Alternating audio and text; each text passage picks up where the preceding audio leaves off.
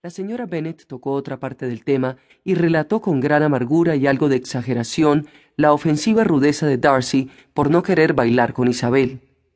Pero te aseguro, añadió, que Isabelita no pierde mucho con no agradarle porque es persona muy antipática, feo y que de ningún modo puede gustar, tan altanero y vano que no había allí quien le pudiera aguantar. Se paseaba de aquí para allá creyéndose muy importante, que no es bastante para bailar con él Querría que hubieses estado allí, querido amigo, para haberle dado una de tus lecciones.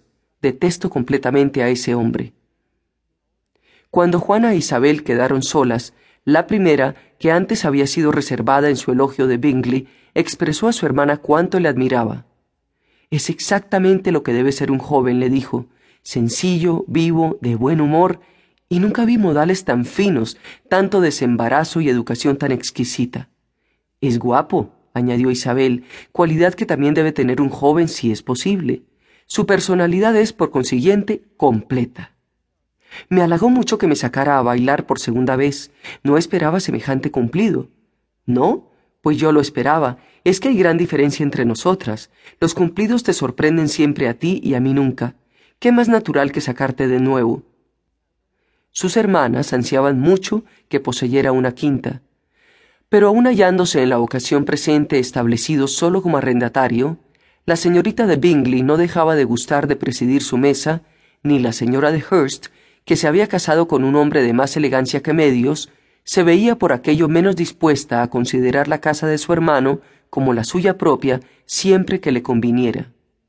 No hacía sino dos años que Bingley era mayor de edad, cuando, por una casual recomendación, se decidió a conocer la posesión de Netherfield.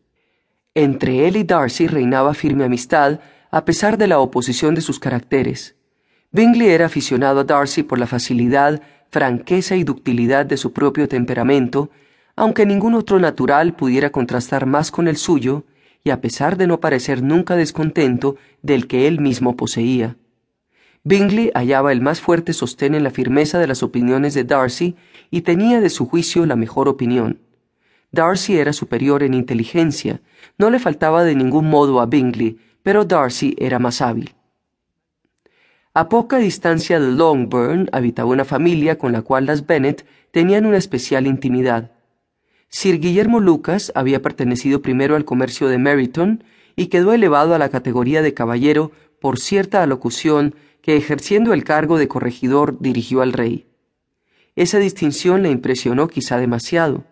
Le disgustaron los negocios y la residencia en una ciudad mercantil, y abandonando ambas cosas, se retiró a una casa situada a una milla de Meryton, llamada desde entonces Quinta Lucas, donde podía pensar a su placer en su propia importancia y libre de los negocios, dedicarse solo a ser sociable con todo el mundo.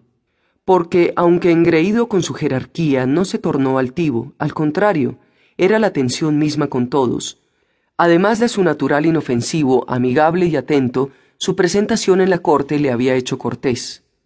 Lady Lucas era mujer muy amable, aunque no sobrada lista para ser vecina útil a la señora de Bennet, y tenía varias hijas.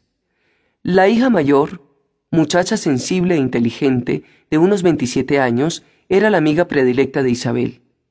Que las señoritas de Lucas y las de Bennet tuvieran que reunirse para hablar de pasado baile era cosa necesaria.